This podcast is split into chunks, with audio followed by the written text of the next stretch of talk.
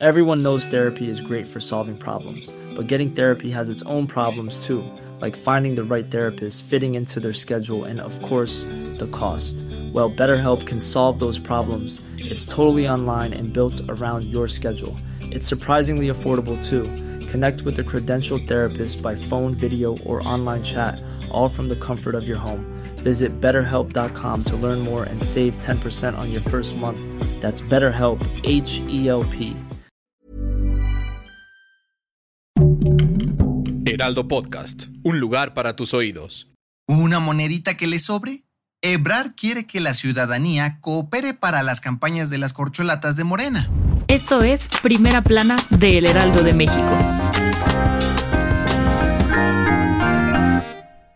Las corcholatas de Morena siguen afinando hasta los más mínimos detalles para convertirse en candidato presidencial en el 2024. Por ello, Marcelo Ebrard ya propuso una manera de financiar su campaña a lo largo y ancho del país. Sí, el ahora ex canciller puso sobre la mesa que cada aspirante a la candidatura del partido Guinda pueda recibir donaciones de militantes o simpatizantes para impulsar sus recorridos por México del 19 de junio al 27 de agosto. ¿Y cómo?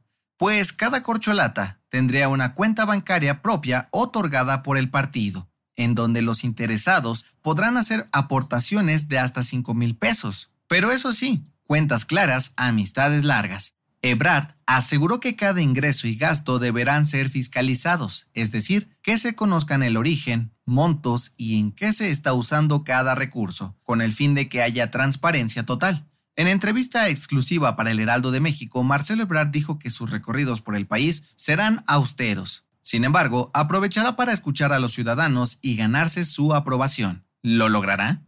Gracias por escucharnos. Si te gusta Primera Plana y quieres seguir bien informado, síguenos en Spotify para no perderte de las noticias más importantes y escríbenos en los comentarios qué te parece este episodio.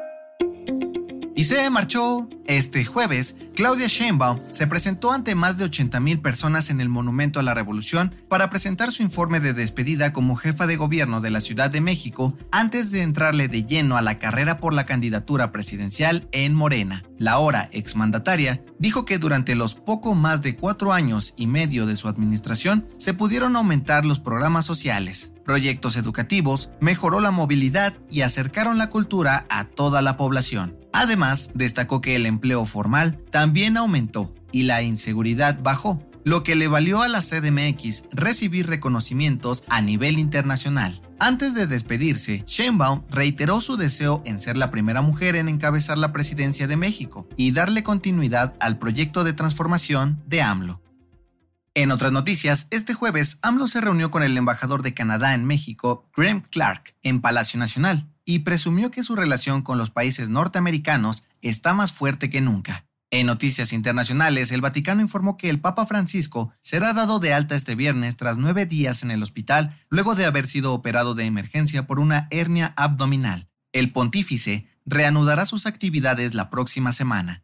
Y en los deportes, Cruz Azul confirmó que no renovará el contrato de Jesús Corona, por lo que el arquero se despedirá de la máquina tras 14 años, en donde consiguió un título de liga, dos Copa MX, una Supercopa MX y un campeón de campeones, Liga de Campeones de la CONCACAF y una Supercopa Liga MX.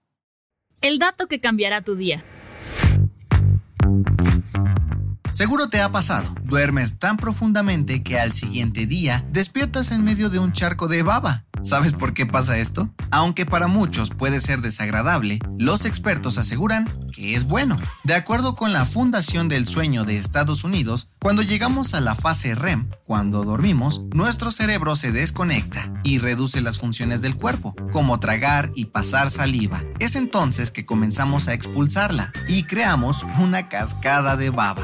Pero ojo, para los especialistas, esto es bueno para la salud, pues no solo ayuda a que respires mejor, sino también a que ronques menos. Yo soy José Mata y nos escuchamos en la próxima. Esto fue Primera Plana, un podcast del Heraldo de México.